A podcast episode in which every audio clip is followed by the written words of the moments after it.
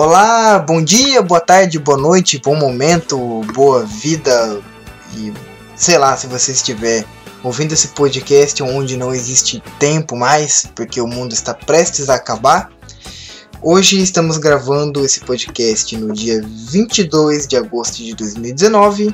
Eu não imagino quando ele será postado, mas muito provavelmente vai ser na segunda-feira da semana que vem. Hoje nós vamos falar sobre um assunto um pouco mais light, porque o próximo podcast ele tá um assunto bem delicado, meio tenso para mim.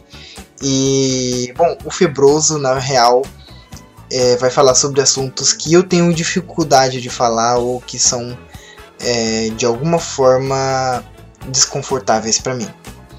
E eu vou tentar, obviamente, todos esses assuntos gravar de uma maneira muito confortável e trazer esses assuntos à tona. Bom, o assunto de hoje é relacionamento, então imagino eu que esse seja um dos assuntos mais leves que esse podcast vai ter, porque não é um assunto delicado para mim, é uma coisa, uma das poucas coisas que deram certo na minha vida. E bom, meu nome é Giovanni e eu descobri que eu sou um bom investimento a longo prazo. Ai, nossa, um bom investimento a longo prazo. Olá, eu sou a Andressa e eu descobri que eu sou a deusa que falta na sua vida. Muito bom. bom, pessoal, é, antes da gente começar o episódio provavelmente dito, eu gostaria de deixar aqui para vocês uma forma de entrar em contato com o podcast e participar, deixando aí o seu feedback ou pedir conselhos sobre o assunto atual, que hoje o episódio é sobre relacionamento, você vai ouvir. E se você tiver alguma pergunta ou alguma coisa, simplesmente uma pergunta, um feedback, quiser mandar um salve, você pode enviar um e-mail para febrosopodcast@gmail.com. É, lembrando que esse é o segundo episódio do podcast, então ele não é nada famoso, ninguém ouve a gente, então você pode é, nos pedir conselhos e a gente vai ler eles aqui para você. Obviamente a gente vai ler todos os e-mails porque muito provavelmente a gente vai receber no máximo um e-mail. Então aproveita que o podcast é pequeno e muito provavelmente ele nunca será grande. e a gente vai ler, a gente vai interagir com o seu e-mail, tá? Se você não quiser se identificar, é só dizer no e-mail que você não quer se identificar. E se você quiser alguma outra condição especial, é, que você precise que aconteça, você também pode solicitar no corpo do e-mail que a gente vai atender você, tá bom? Então deixa seu feedback sobre o episódio. Você pode deixar tanto o seu feedback, sua história sobre o episódio passado, quanto sobre esse episódio. E aí, a partir do terceiro em diante, é só sobre o episódio.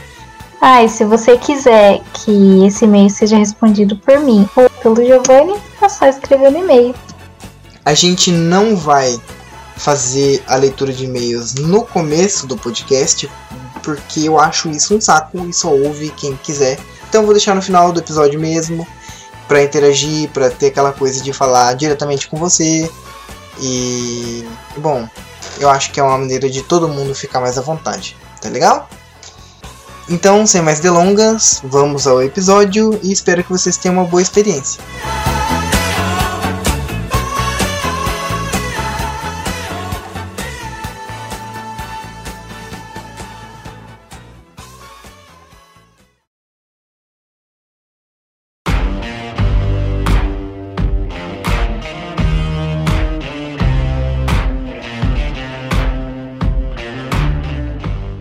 Bom, galera, relacionamentos. O é, que, que a gente pode começar falando sobre? Eu acho que eu escolhi esse episódio por ser um tema um pouco mais leve e que na verdade todo episódio, toda pauta que eu tenho para poder falar aqui no podcast é uma coisa que me incomoda muito e eu acho que essa é a única que não vai me incomodar tanto assim, que eu acho que é uma das poucas coisas que deram muito certo na minha vida. eu acho que é uma coisa tão legal na minha vida que eu gostaria de compartilhar com as pessoas e isso soou muito estranho. Isso é legal às vezes. Aí o episódio já começa polêmico, né? Se não tem polêmica, não é bom. É, exato. Isso, isso é verdade. Bom, então eu gostaria de, de compartilhar minhas experiências, porque eu acho que eu tenho um relacionamento muito maneiro e também porque nós estamos gravando em uma data muito próxima ao nosso aniversário de namoro. A gente completou oito anos de namoro agora no dia 19 de agosto de 2019. Estamos gravando no dia 22 de agosto de 2019. Então, meio que assim, coincide com uma data um, um assunto que a gente está vivendo de maneira aí bem atual nas nossas vidas. E é aquela coisa, né? O podcast Febroso foi feito para te fazer companhia, para a gente ter conversas sobre coisas que não estão aí acontecendo ao seu redor, mesmo porque dia 22 de agosto de 2019 eu vou te contar, o Brasil tá uma zona, o mundo tá um caos, tá tudo uma bosta. Então vamos esquecer um pouco disso, vamos ter uma conversa de amigo, eu vou te fazer companhia. Espero que não por um período tão longo quanto o último podcast, porque bastidores aqui. A gente ainda está usando a versão free do SoundCloud e depois de 4 horas de áudio vai começar a ser pago. Não espero começar a pagar tão cedo. ah, esse emenda com, com o episódio passado, né? Sobre pobreza. Tá foda.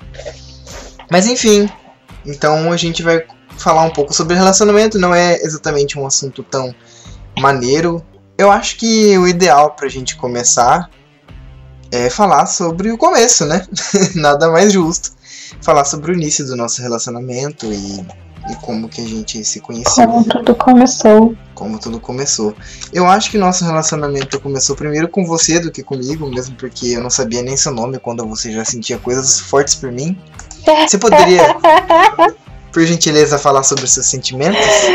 É, enfim, como nós somos do, dois jovens, né? A gente se conhece com oito anos de relacionamento, né? Então dá aí para entender que estamos, que, que, nos conhecemos bem novinhos, em torno dos 16 anos. Mas antes mesmo dos nossos 16 anos, é, a gente estudava na mesma escola. Ele era o nerdzão da escola. Então, todos os professores falavam do tal de Giovanni, que o Giovanni era o melhor aluno da escola e que ele tirava as melhores notas e era um aluno exemplar e etc. Nas outras salas a gente já se ouvia falar no nome Giovanni. Porém, eu não gostava muito dele. E o meu sentimento mais sincero era. Eu acho que você chegava a ser ódio. Eu não suportava ele. E infelizmente, ou felizmente, não sei, naquela época pra mim era infelizmente, ele tinha contato com umas amigas minhas. Então ele sempre estava lá na sala conversando com elas e eu não suportava nem ouvir a voz dele. Não sei porquê, mas Talvez seja porque eu achava ele um cara meio esquisito e tal. Adolescente, né? Adolescente, meninas não gostam muito de do tipo nerd. Então, eu não curtia muito. E eu tentava não ter contato com ele. Tanto é que, mesmo ele sendo amigo dessas amigas, eu nunca conversei com ele nem nada. Quando ele chegava perto, eu, tipo, saía, assim, sabe? Tipo, não ficava puxando assunto nem nada. Não queria contato porque eu não curti ele. Até que no outro ano, eis que a gente vê lá, né, quem caiu com a gente, a gente tem esse acesso no começo do ano da lista dos alunos da sala, e eu vejo o nomezinho dele na mesma lista da minha sala. Uhum. Aí eu, nossa, ok, né? Então tá, né? E aí o ano letivo começou, e aí eu tinha minhas amigas lá, e ele tinha contato com essas amigas e aos pouquinhos ele foi se enfiando no meio do nosso grupinho de amigas. E aos pouquinhos ele foi se infiltrando e foi conseguindo ter um pouco mais de contato comigo. Então fica aí a denúncia, tá? Você que se sente muito odiado e desprezado pelas garotas, muito provavelmente esse, esse ódio. Você é o boy do futuro. É, você é o boy do futuro, cara. Esse ódio todo é, é simplesmente por desconhecer, entendeu? Vocês conhecem muito bem aquela coisa que a, que a ignorância leva ao preconceito E o preconceito leva ao ódio, mas é só você se infiltrar direito nos meios sociais que as pessoas vão começar a te amar. Nossa, Nossa que conselho horroroso. Imagina um cara muito esquisito entrando no meio de umas meninas assim. Assim, pra eu falar do começo, toda essa parte que você tentava me evitar enquanto eu falava com suas amigas, eu tenho pra confessar uma coisa que eu acho que talvez eu já tenha dito pra você, não, mas eu não me lembro. Eu não sabia nem seu nome, cara. em todo esse período você simplesmente. Eu, eu, lembro que você saía de perto quando eu ia falar com suas amigas e tal. Mas tipo. É, era uma garota lá, eu não sabia nem seu nome. De verdade. E, e apesar de ser uma pessoa muito falante e tal, e gostar de conversar com todo mundo, meio que eu nunca percebia que você se afastava nem nada. Eu não fazia nem questão, entendeu? Uhum. Então, meio que tipo, todo o seu esforço de me odiar não foi sequer percebido por mim. Que só fofo. te, é, só te achava tímida mesmo, etc. Até porque eu também faço isso discretamente, né? Óbvio. Hum, ah, hoje em dia você demonstra ódio com mais. Intensidade. É, tipo, dá pra perceber assim, quando você tá azedando muito. Quer dizer, É. depende. É, depende. Ah, dá pra perceber. que tem gente que você sabe muito bem que não dá pra disfarçar. Absolutamente. eu fui conhecer você, tipo, de fato, saber o seu nome quando a gente caiu no segundo ano do colegial. Eu, eu- esse, esse período. Eu lembro que eu fui me aproximando aos poucos mesmo, mas não lembro com Sim. quem eu conversava e como foi que rolou, mas a gente começou a se aproximar e tal, a gente fez uma amizade legal. Eu, com, eu comecei a conversar com você e com a Tati, né, que hoje acredito eu que é nossa melhor amiga Sim. a gente sempre teve uma amizade muito da hora, entendeu? Então meio que por eu sempre estar misturado no meio das meninas e não ser exatamente um cara afeminado, o povo não me taxava de gay e sim de um menino safado que ficava no meio das meninas. O que era bem vacilo, na menino real. espertinho. É, tipo, isso era meio paia.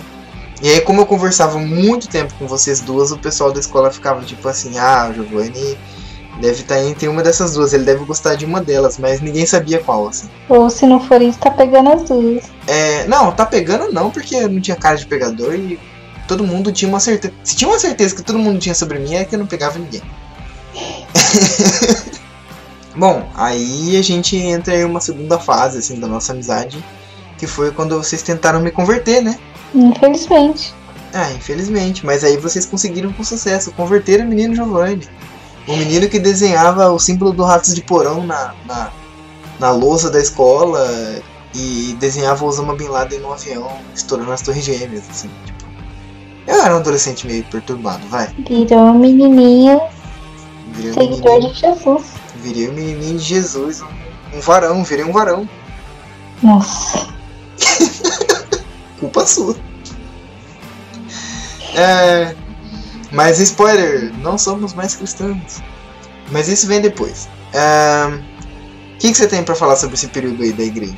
Vai. Ah, foi um período gostoso. Foi um período, tipo, que a gente conheceu bastante gente. Legal. A outra galera estranha. Mas a experiência valeu a pena. Foi a época que a gente mais se aproximou. Foi a época que a gente, tipo, se conheceu muito mesmo. E aí foi a época que a gente se apaixonou, né? É, pois é. Eu acho que eu tentei separar isso entre tempo de igreja, e tempo de escola e tempo de tal coisa. Mas tudo isso aconteceu muito ao mesmo tempo, né? Sim. Então a gente se via todo dia na escola, mas nos finais de semana a gente também se via na igreja. e- Enfim. é, acontece que as duas eram da mesma igreja, né? Você e a Tati.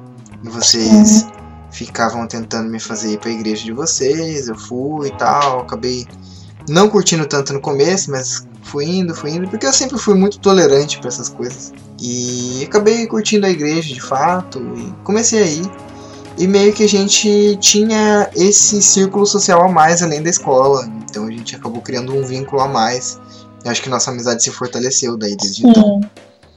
E não tem muitos comentários a fazer sobre a igreja, porque isso eu quero gravar em outro podcast contando sobre religiões, etc. E mesmo porque nossa igreja tem uma história maravilhosa que daria um episódio só sobre ela. Nossa. sobre os, os babados de crente. Nossa. Eu acho que daí em diante foi que a gente começou a gostar de fato um do outro. E é, e é estranho pra mim, porque você lembra no começo da nossa amizade que eu sempre sofria por muitas paixonites assim.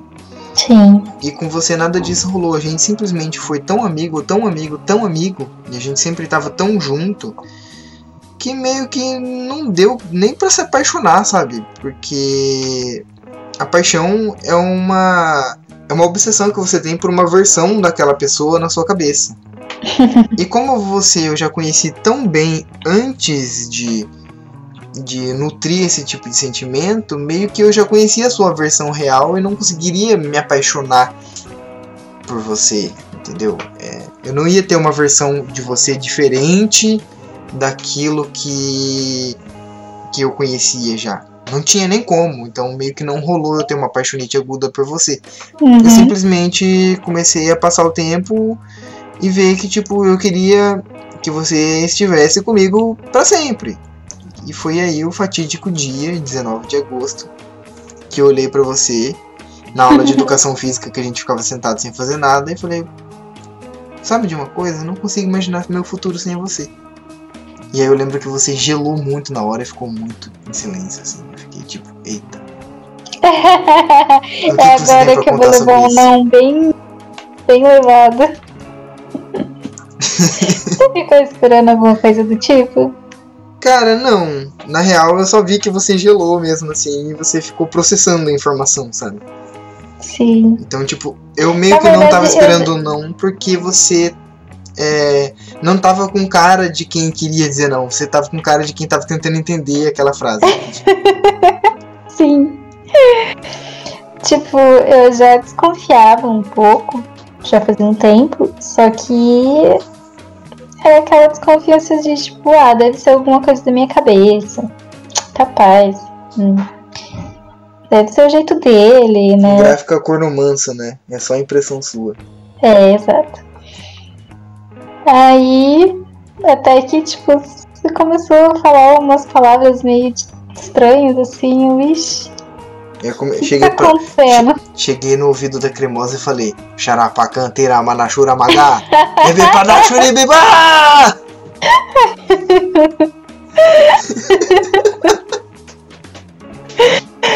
É, foi quase isso.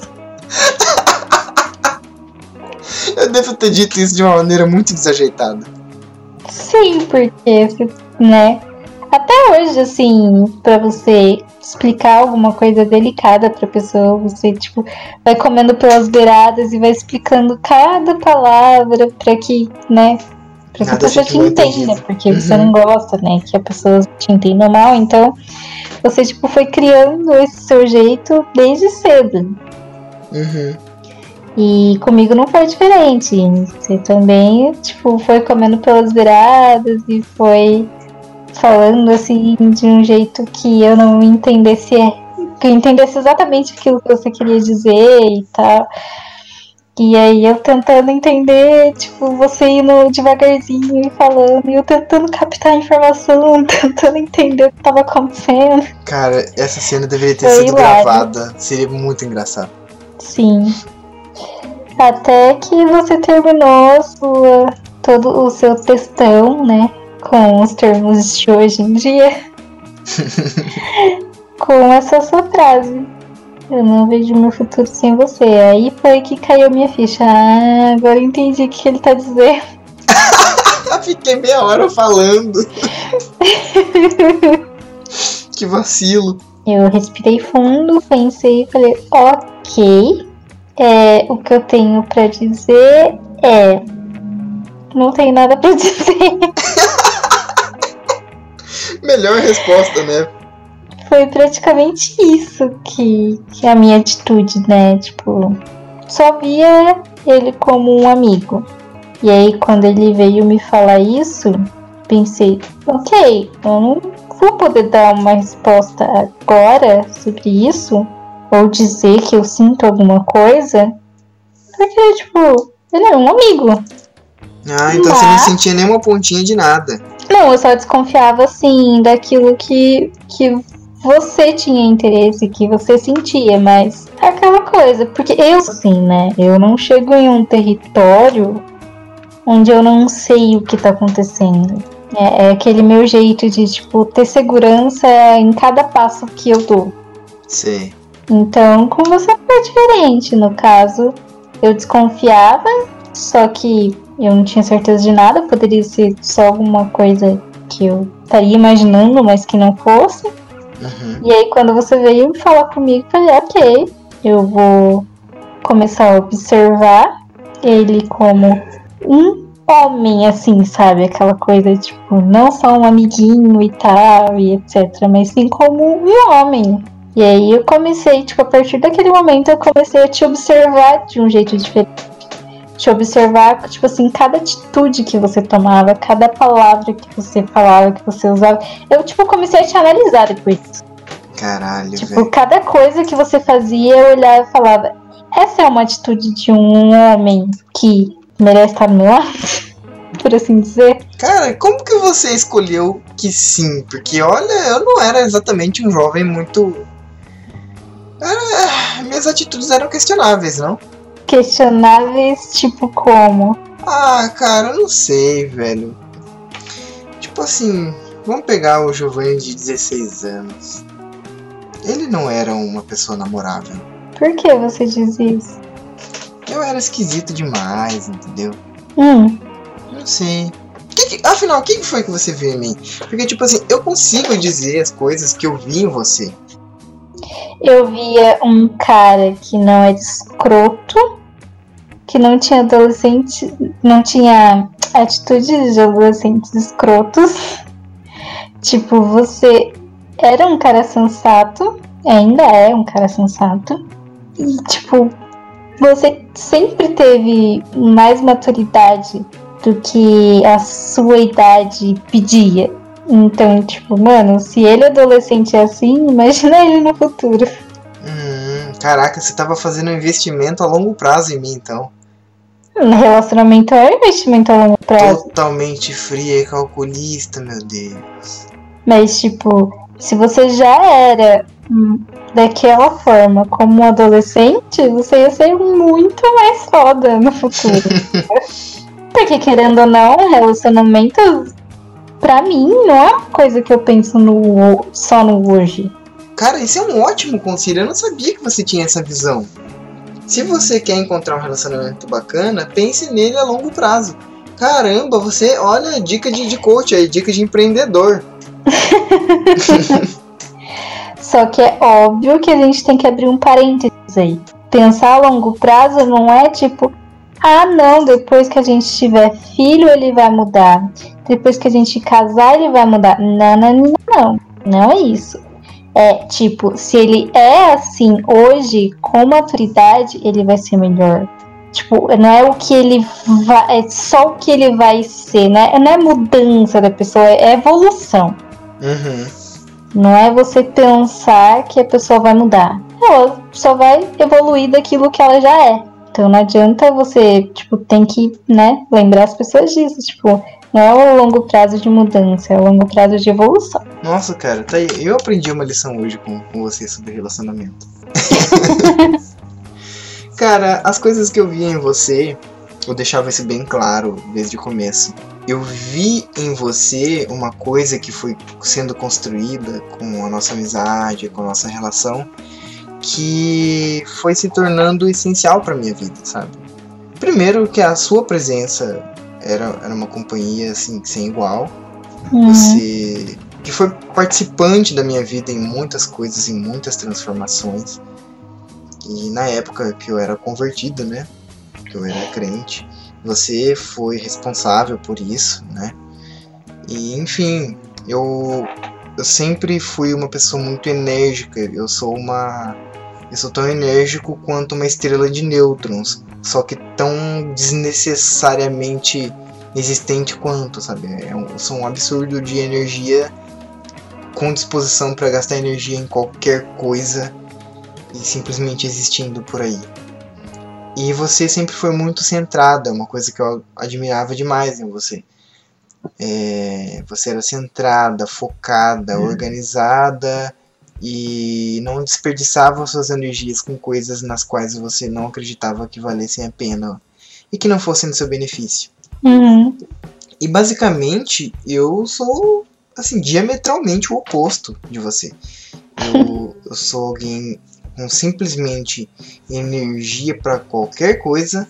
Eu fui meio que projetado para sofrer porque eu sempre estou gastando energias em coisas erradas e meio que não me importo com isso porque para mim a minha vida sempre foi desse jeito mesmo. Já você não. Energia você... tem que gastar, né? Independente com o que. Exato. E você não, você é completamente comedida, centrada e como eu brincava, né, dizer que você era fria e calculista e hoje eu descobri que você era mesmo. então eu, eu vi que eu me sentia completo do seu lado. E foi aí que, tipo, qualquer coisa da minha vida, meio que. Qualquer vislumbre que eu tinha, você tava lá. Então, foi, foi assim que eu percebi que, uau, ela, ela faz parte da minha vida e ela meio que tem que fazer parte da minha vida. Eu acho que isso foi o meu primeiro rascunho do que possamos chamar de, de amor. e não de paixão. Bom, depois a gente meio que começou a, a se levar mais a sério, de modo que a gente. É outra dica para relacionamento não dê ouvidos a vozes alheias, sabe? Você tem que resolver as coisas do seu relacionamento e ter esse relacionamento da forma que os, as duas ou mais pessoas estiverem envolvidas nesse relacionamento e não pessoas de fora. Nós estávamos na igreja e era uma igreja que, apesar de ser completamente inovadora, igreja de jovens, é, não podia nem beijar na boca. Tinha que fazer corte e esperar. Escolhi esperar. E a gente dava muito ouvido para essas pessoas, era uma pressão meio estranha, era uma coisa que a gente não. A gente não fazia por Deus, vamos, vamos combinar, né? É. Por Deus, por amor a Deus, e sim uma questão social mesmo, de aceitação dentro da igreja. E, e aí nós começamos a nos respeitar mais, assim, de valorizar mais as nossas vontades e entender o que a gente queria um para o outro na nossa relação do que ficar preso a dogmas religiosos impostos pelas outras pessoas da igreja. E foi daí em diante que a gente começou a fazer certas renúncias, que eu assumi mesmo que foda-se para a igreja ou para o mundo ou para minha família ou para seja lá quem fosse que nós éramos namorados mesmos e que a gente tava junto e foda-se, a gente tá beijando mesmo. e eu acho que isso foi um pouco mais pesado para você, né? Porque quando você assumiu isso, você teve que fazer uma renúncia importante. Sim, porque eu dançava na igreja. E para você estar tá lá na frente, você tem que dar o exemplo. Aí, quando a gente resolveu assumir o namoro, e é isso mesmo, eu renunciei. Eu cheguei na pessoa responsável, né? E falei, é o seguinte, é, a gente assumiu o relacionamento e a gente não tá fazendo corte. Eu sei quais são as consequências disso e eu aceito as coisas como elas vão ser. Foi isso que a gente escolheu. Foi isso que eu escolhi. E aí você saiu da dança. Sim. Bom, acontece que depois veio sobre nós o advento do ateísmo. e aí meio que as coisas perderam completamente o, valor religioso. E meio que para mim, pelo menos, isso vai ser assunto para outro podcast. Mas para mim, pelo menos, mudou muito o meu código de moral, meu código de ética para valores um pouco mais humanizados com motivos humanos do que para motivos um pouco irracionais e divinos e religiosos, entendeu? Então meio que o nosso relacionamento deu uma guinada também com isso e por causa disso. Alguma coisa mudou para você? A questão de relacionamento, não consigo dizer no momento assim, mudou alguma coisa. Acho que pelo fato de eu saber que agora, né, o nosso relacionamento é sustentado pela gente mesmo e Não existe um ser que vai mudar a sua mente e fazer você ser de um jeito ou ser de outro, de, da gente, sei lá, resolver algum assunto que tipo, a gente tem que resolver, não um outro elemento. Um outro É isso, é nesse sentido que eu digo que mudou pra mim. Porque quando a gente era crente, meio que nós tínhamos sonhos de uma família segundo o coração de Deus, assim, aquela coisa bem crente mesmo, aquela Sim, coisa bem tradicional. E aí depois que eu perdi isso, eu adquiri uma outra coisa em troca, né? Que tipo assim, eu perdi um deus cristão, mas eu ganhei uma deusa que era minha namorada. É, tipo, como é que eu posso explicar isso? Eu parei de ver você como um papel de mulher segundo a, a moralidade cristã e comecei a ver você fora de um contexto do seu papel como mulher. Assim, segundo a moral cristã, segundo os mandamentos cristãos. E aí eu sim. comecei a ver você na sua forma mais pura, assim, tipo, é, você por você mesma, quem você é e tudo aquilo que você significa, entende? sem precisar seguir regras pra agradar Exato. um ser divino. Só seguindo regras pra me agradar mesmo. Sim, eu perdi um pacote de convivência do marido cristão pra simplesmente ser o seu companheiro, sabe? Sim, Não tinha nenhum intermédio, ninguém passava, nenhum conjunto de regras passava entre eu e você. Era uma... A gente adquiriu uma conexão mais direta graças a isso, na minha opinião.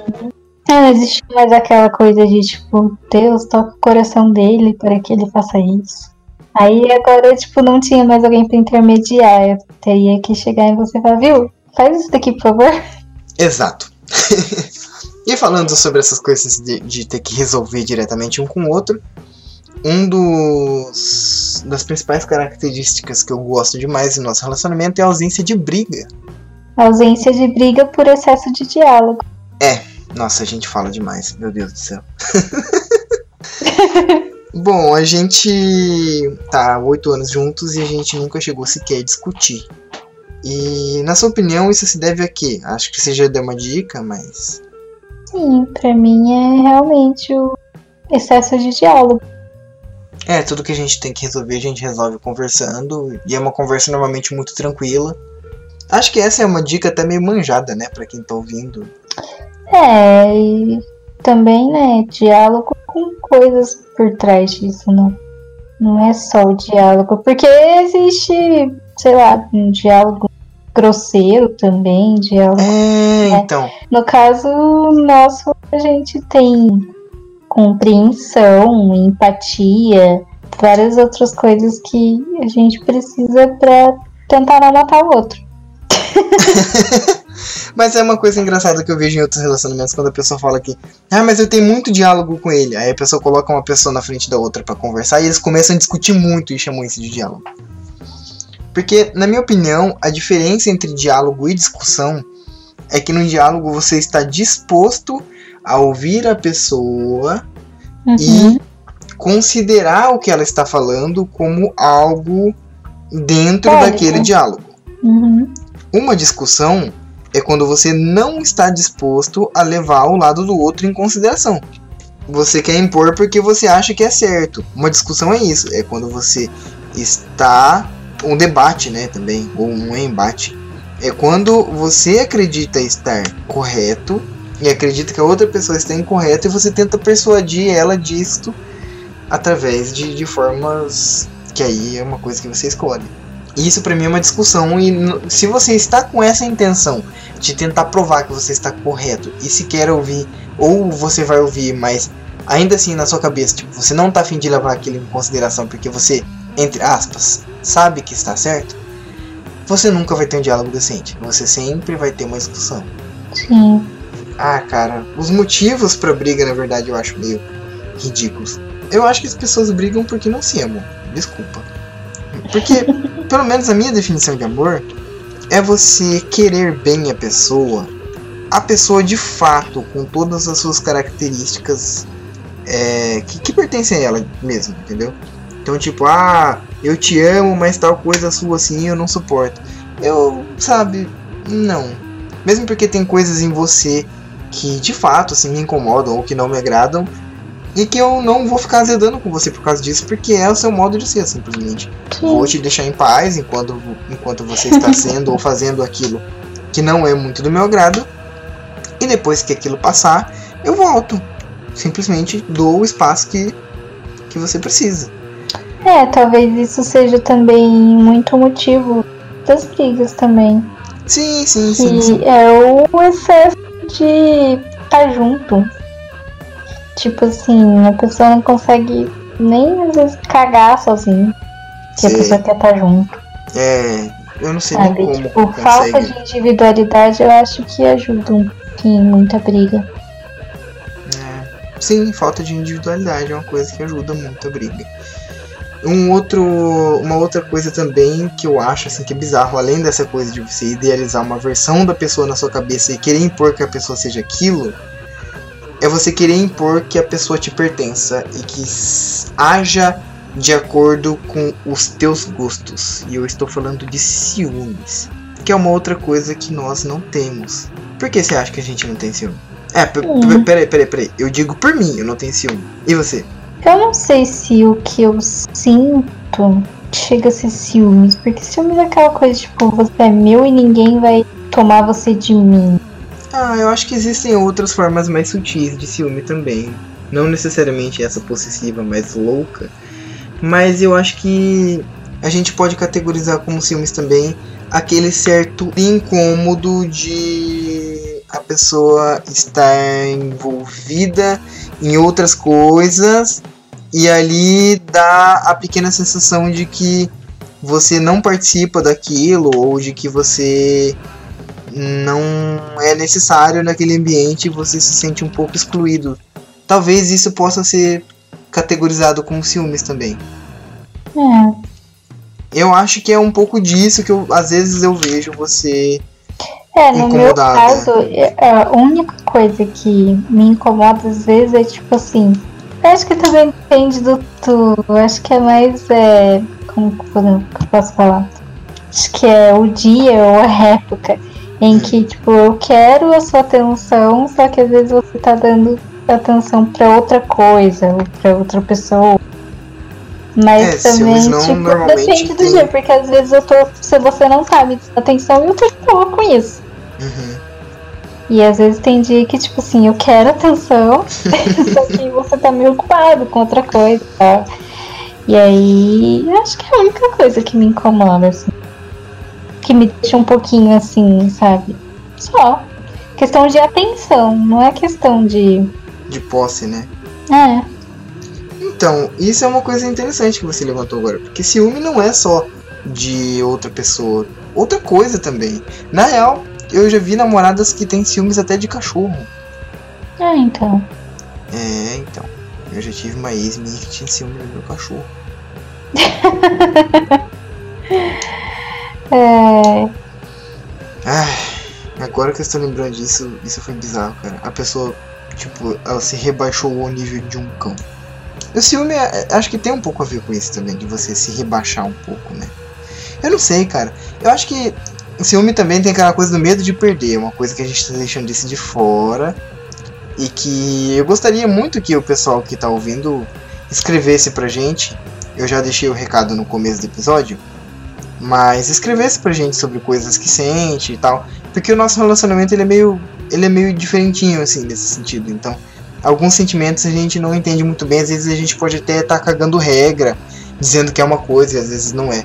Ah, sim, mas né, a gente tá falando sobre o nosso, né? E questão de, tipo, estamos dizendo como que o nosso funciona e, tipo, compartilhando e querendo saber como de vocês funcionam. É, mesmo porque a gente tá falando sobre o nosso pra ver se a gente consegue dar uma luz aí pro de vocês, ou pra tentativa de fazer É o de uma vocês. escuridão, depende do ponto de vista. É, então, é bem complicado. Então, tipo assim, olha, gente, o podcast é novo, a gente não vai receber muitos e-mails, ou seja, se você mandar, é óbvio que a gente vai ler no próximo episódio. Tipo, é óbvio. Então, fica aí a dica. A não ser que você peça pra não ler por, sei lá. Ou simplesmente não revelar seu nome, né? Mas é que nem eu deixei no, no começo do episódio. Eu acho que tem aquela coisa do medo de perder a pessoa também, né? Aquela insegurança. Que é uma coisa que sei lá, velho. Eu acho que a culpa dos ciúmes de quem tem medo de perder a pessoa, na maioria das vezes é da pessoa que está sentindo ciúmes. Porque tem a ver com a insegurança dela e ela não consegue lidar com aquilo muito bem e fica botando a culpa na outra pessoa, sabe? Sim. Óbvio que tem gente que dá sinais de galinhagem também. Mas isso é também uma coisa que a gente não, não se preocupa no nosso relacionamento. Né? Meio que, cara, de verdade, não pira não. Se for para você perder a, a pessoa amada, você vai perder sentindo ciúmes ou não, sabe? Então, tipo, cara, só deixa, só viva os Entre momentos aspas, bons. uma galera gosta de falar, cuidando ou não. Cuidando ou não, você vai perder se for pra perder. Então, tipo, só viva os momentos bons e para de neuras. Que saco, né? Ah. Bom, na sua opinião, o, o que. Qual é o motivo de- desses ciúmes não acontecer no nosso relacionamento? Eu acho que pelo fato muito da gente ser muito assim, aberto um com o outro, sincero um com o outro, então a gente não precisa ter essa desconfiança toda que a galera tem, porque, né, a gente tem sinceridade, assim, com tudo. Não é aquela coisa assim, que nem eu nunca passa pela minha mente, tipo, nossa, faz meia hora que ele não me respondeu, ele deve estar fazendo alguma coisa. Tipo, ah, ele deve estar falando com outra pessoa, ele deve estar, sei lá, saindo com quem, que não sei o que. Que não, porque eu sei que você não me respondeu pelo fato de que você pode estar tomando banho, você pode Sim, estar sim. trabalhando, você pode estar dormindo. Entendeu? Mas você entende que isso pode ser uma- um pouquinho de paranoia da pessoa que é insegura e que aí os pensamentos ruins começam a vir meio que involuntariamente por causa da insegurança da pessoa? Então, se você é uma pessoa muito ciumenta, cara, procure ajuda, faça uma terapia, porque não é Ah, legal. sim, é uma coisa que certeza. faz mal pra você, faz mal pro seu relacionamento e, enfim, faz mal. Todo mundo sai perdendo com isso. E quando você é seguro de si, você automaticamente não vai ter medo de perder outra pessoa, porque você não precisa da outra pessoa pra viver. Exato. É, a felicidade é é uma coisa individual, né?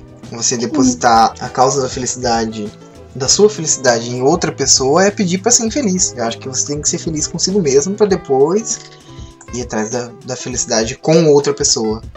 Já é difícil a gente se fazer feliz. Imagina outra pessoa fazer você feliz.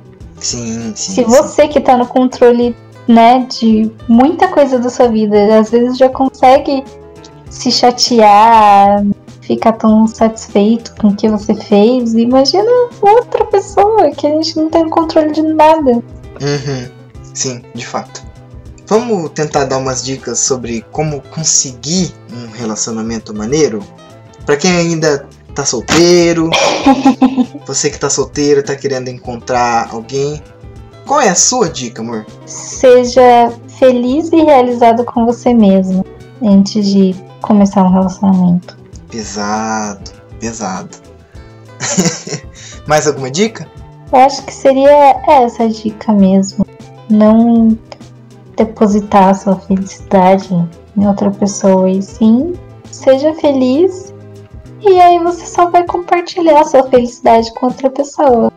Uhum. Olhar pra alguém e falar assim, bora. É. Eu acho que a minha dica é bem parecida com a sua, mas no sentido não de seja feliz. Porque, tipo, de verdade, eu já vi gente que é infeliz e tem um relacionamento assim, vai, interessante. Mas porque a pessoa ela assume a própria infelicidade e não envolve isso no relacionamento dela. Então, eu acho, isso é uma coisa muito de individualidade também, que é nesse relacionamento em questão, eu acho bem foda, assim. Tipo, cada um tem o seu canto. E na hora da pessoa ser uma pessoa desgraçada e infeliz, ela vai fazer isso sozinha, sem envolver o relacionamento dela. E eu tô falando de um relacionamento, assim, de casamento já de vários anos, tá? Eu acho que a minha dica, então, é você ser verdadeiro, principalmente consigo mesmo, e assumir aquilo que você quer, entender os seus próprios sentimentos. É, Conheça-te a ti mesmo, tá? Como que isso funciona? Eu acho que a partir do momento que você sabe o que quer, você sabe o que tá buscando, você sabe o que tá sentindo, e você diz isso para outra pessoa da maneira mais franca possível e mais aberta possível, aquela pessoa, seja um sentimento de verdade, um sentimento de paixão, ou simplesmente uma atração que aí depois acaba virando um sentimento a mais, tudo isso, se você for sincero de verdade e completamente franco, ter um, um diálogo aberto com a pessoa, as chances disso dar certo ou disso dar errado de vez vão ser sempre muito assertivas. Cara, se você chegar para a pessoa e mandar um papo reto, dizendo: Olha, eu estou num período de carência, eu tô muito afim de você, e de verdade eu sou um cara do bem, eu tô querendo te dar, ou sou uma mina do bem, eu tô querendo dar uns beijos febrosos em você e, e ter momentos bons. Você estaria afim? Sabe? É meio não tão românticozinho e pagodeiro, Porém, é muito sincero ao ponto de o seu papo foi tão reto que se a pessoa a pessoa não vai romantizar nada e não vai fantasiar nada além daquilo que é de fato você, entende? Então, tipo, óbvio que as chances disso darem errado porque você não tá iludindo a pessoa são maiores. Mas as chances disso dar certo, quando acontecer de dar certo, vai ser real, vai ser tão verdadeiro quanto o papo verdadeiro que você deu. Sim. Então, o, a minha dica para começar um relacionamento maneiro é você dizer algo real para obter algo real, sabe? É, é você ser verdadeiro com a pessoa, falar de verdade sobre os seus, os seus sentimentos e, e não tratar os seus sentimentos nem o da outra pessoa como um brinquedo. Então, sabe, conseguir alguém maneiro para isso, é, ou não, quando a pessoa é um pouco desconhecida e você só tá afim dela. Sempre ser verdadeiro é uma coisa muito legal porque você vai receber um não verdadeiro e vai ser um não sem nenhuma dúvida, então não vai ter aquela coisa de perigar da pessoa depois se arrepender e você nem saber disso. E se você receber um sim, também vai ser um sim muito verdadeiro. Para quem quer iniciar um relacionamento desse, essas são as dicas. Mas e para manter? Sucubo, qual é a sua opinião? Para manter, eu acho que seria essa mesma linha de raciocínio de conseguir sempre sinceridade, um diálogo aberto, colocar as regras, vamos assim dizer, do relacionamento na mesa. Uhum. As regras, não as regras, mas aquela coisa. Eu Aquilo que você sente que você espera que, que seja. Que aconteça, sim, né? Sim. Deixar claro como seria ideal, como seria interessante para os dois lados. Uhum. Colocar as cartas na mesa sempre. Eu acho que isso é bem importante. Isso ajuda a manter um relacionamento interessante. Uhum.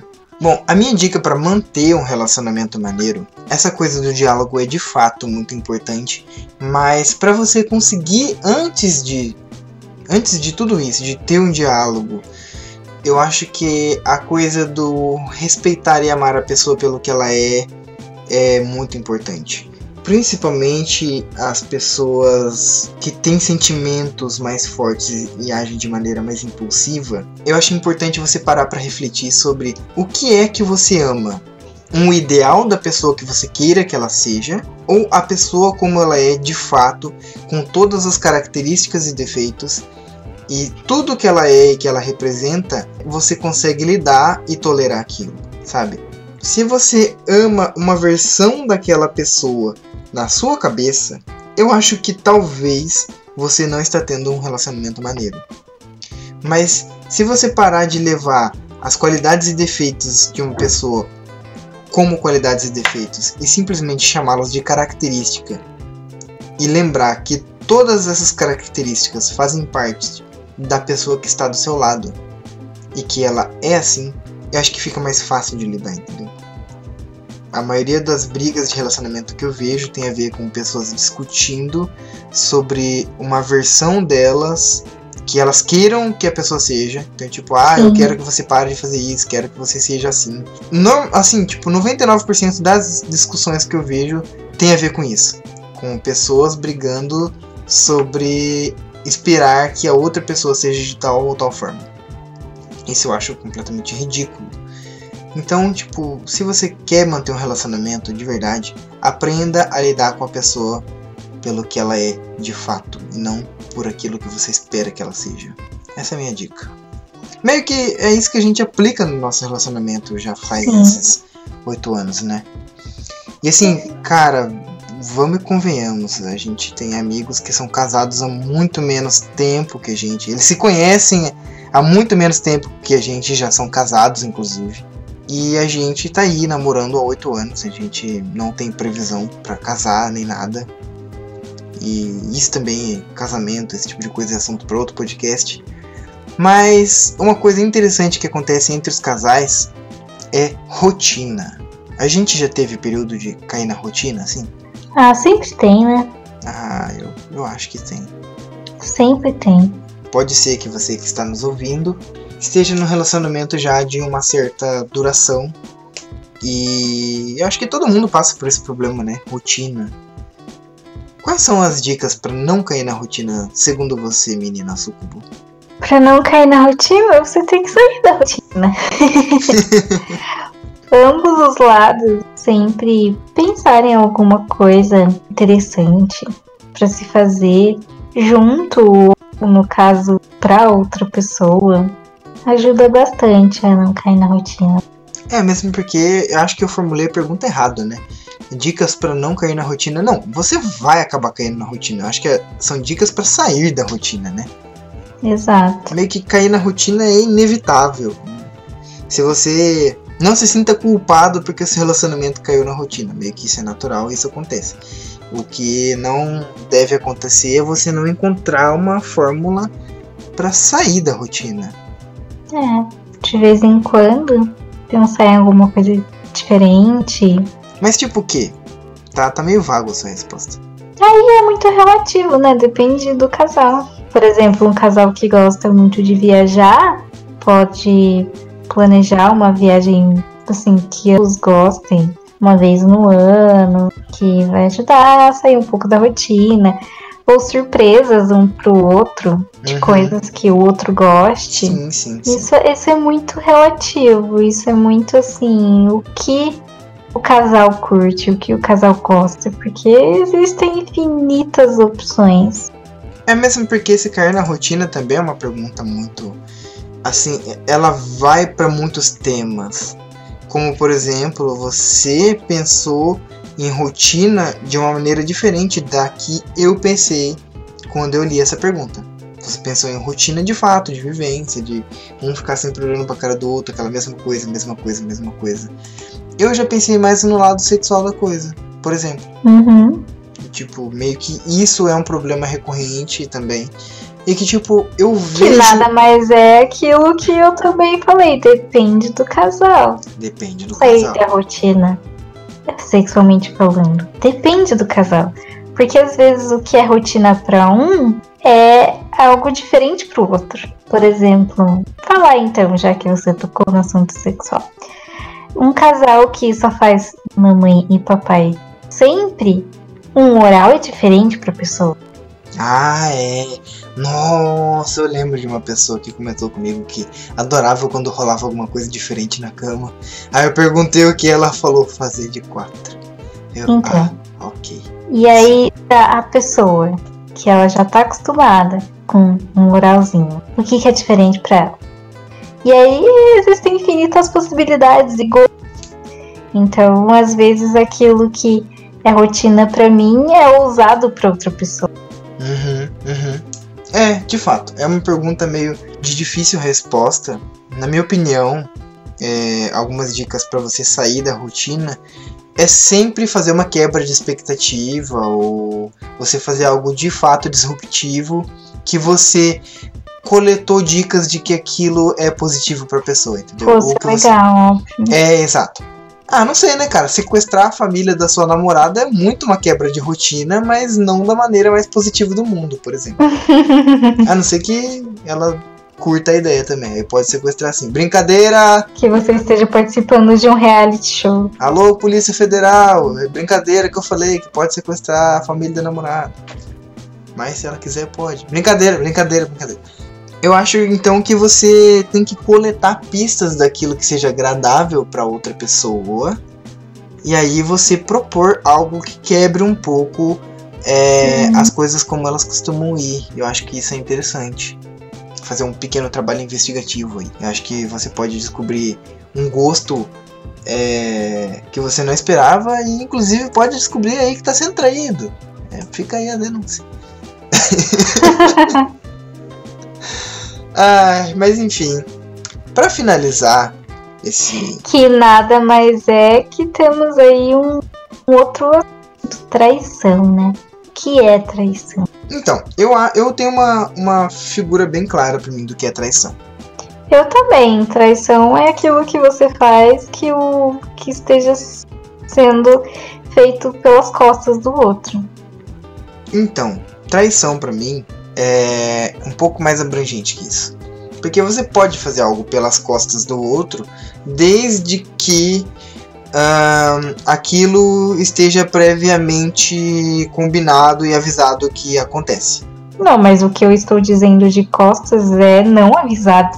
Ah, tá. Porque a partir do momento que você fala que você vai fazer, já não é pelas costas. Porque o termo pelas costas é de quando a pessoa não tá sabendo de nada.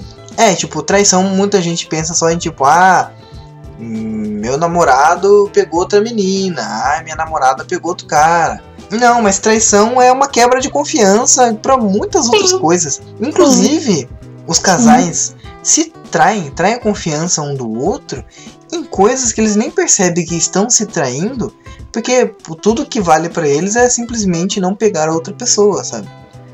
Sim. Isso é muito vacilo. Então, pra É, mim, por cara, exemplo, se você comer um chocolate escondido de mim, é uma traição. É, né? Assistir a série da Netflix na frente. Ah, né? com Isso- certeza é assiste. Se você começou uma série com a pessoa e ela assiste sem você depois, nossa, É traição. é a pior das traições. Então, meio que é isso, cara. É aquela quebra de, de confiança ou de. Entre aspas, vai, desculpa usar essa palavra no amor, mas quebra de contrato daquilo que vocês esperavam um do outro. Eu acho que isso é considerado traição e não simplesmente a pegação. Com certeza. E pegação quando é, é avisado, tipo, ah, estou a fim de pegar tal pessoa, tá? Vou pegar tal pessoa. E se a outra pessoa está sabendo, não é traição. A não ser que a pessoa diga, olha, não faz isso não. Não faz isso porque eu não gostaria. Aí se você vai lá e faz, é traição. É, aí a gente pensa, né? Tipo, sai uma notícia, de repente alguém sabe que. Ah, olha lá, a outra pessoa tá, saiu com uma pessoa diferente e tal, tá traindo. Você nem sabe, meu filho. Você pergunta pra outra pessoa se, se ela tá sabendo? Ah, vocês perguntam, principalmente o povo aqui do interior, que é. Você sabe, né? Ou raça. Também não adianta ficar usando esses termos escrotos de ah, cuck e a porra e toda e o caralho é quatro, porque, mano, o relacionamento é feito por aquelas pessoas e o que elas fazem, deixam de fazer, o que elas sabem, o que elas deixam de, de saber é problema dela. Mesmo porque enquanto você tá cuidando do relacionamento dos outros, eu tenho certeza que você tá distraído aí. E a pessoa do seu lado pode estar te botando um par de chifre e você não sabe também. Então não aponta o dedo pra mim. Então, exato, fica falando que ah, a pessoa é, é, é isso, é aquilo, é cookie, não sei o que, não sei o que, não sei o que. Mano, vai dar bunda um pouquinho pra ver se você começa a cuidar mais do, do seu relacionamento. Por favor, obrigada de nada. Pois bem. E vamos finalizar aqui com uma pergunta que é um pouco difícil, na verdade. Na sua opinião, assim, cita um dos melhores momentos do nosso relacionamento. Você quer que eu comece? Uhum. Eu acho que um dos momentos mais marcantes do nosso relacionamento tem sido esse ano, a partir do começo desse ano. Que foi quando você sempre me apoiou, você sempre esteve do meu lado, você sempre acreditou em mim, em tudo que eu sonhei, em tudo que eu quero alcançar. E eu sempre quis te devolver esse tipo de sentimento, mas era tudo tão vago. Apesar de você ser uma pessoa completamente centrada, você não estava trabalhando com aquilo que você ama ou buscando fazer algo que você amasse. Mas no começo desse ano, essa chavinha virou e você começou a lutar pelo que é seu, pelo que são seus reais objetivos e buscar fazer aquilo que você ama. E ali eu me senti como se eu pudesse te devolver toda a fé que você depositou em mim e eu pude Sim. te ajudar nos seus objetivos. Então isso para mim foi um ponto altíssimo onde eu pude trabalhar para poder ajudar você de fato e a gente ter essa cumplicidade de duas vias, onde um de fato apoia o outro a atingir seus objetivos. Isso para mim foi fantástico. Você sabe que eu fiquei três dias sem dormir de alegria e de êxtase Sim. por causa disso. Eu gosto bastante de quando todas as novas descobertas são melhores momentos. Tipo o quê? Tipo quando a gente descobre um paladar novo. Nossa. Quando a gente descobre uma sensação. Quando a gente descobre um lugar novo. Sim. É, é gostoso, assim. É, é viver a vida, assim, tipo, as novidades do seu lado. É bem gostoso. As descobertas da vida. Sim, isso é bem maneiro.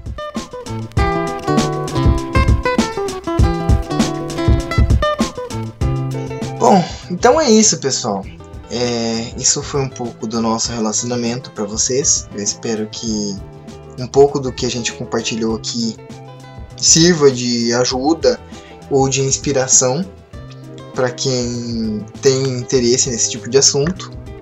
Eu, eu particularmente não sei se esse vai ser um assunto muito interessante para um podcast. Eu não sei se as pessoas se interessam por isso. Mas assim, eu espero que um pouco dessa nossa conversa tenha ajudado alguém aí em alguma coisa, em alguma área da vida, e principalmente na área amorosa da vida. Tá bom? Então, é isso aí. Seja como a Sucubo, seja frio calculista e invista em Olha para a pessoa. Futuro. Invista no seu futuro. Pegue uma pessoa que você sabe que, que ela vai gerar bons frutos. E obviamente a última dica aí para um relacionamento de sucesso é não tenha filhos, tá? Não se pode ter alegria com uma pequena fábrica de cocô. Tchau, boa noite, boa sorte. Boa noite, e se a pessoa estiver ouvindo de dia? Você fez muito agora aquele, aquele rapaz lá que morreu. Boa noite, boa sorte.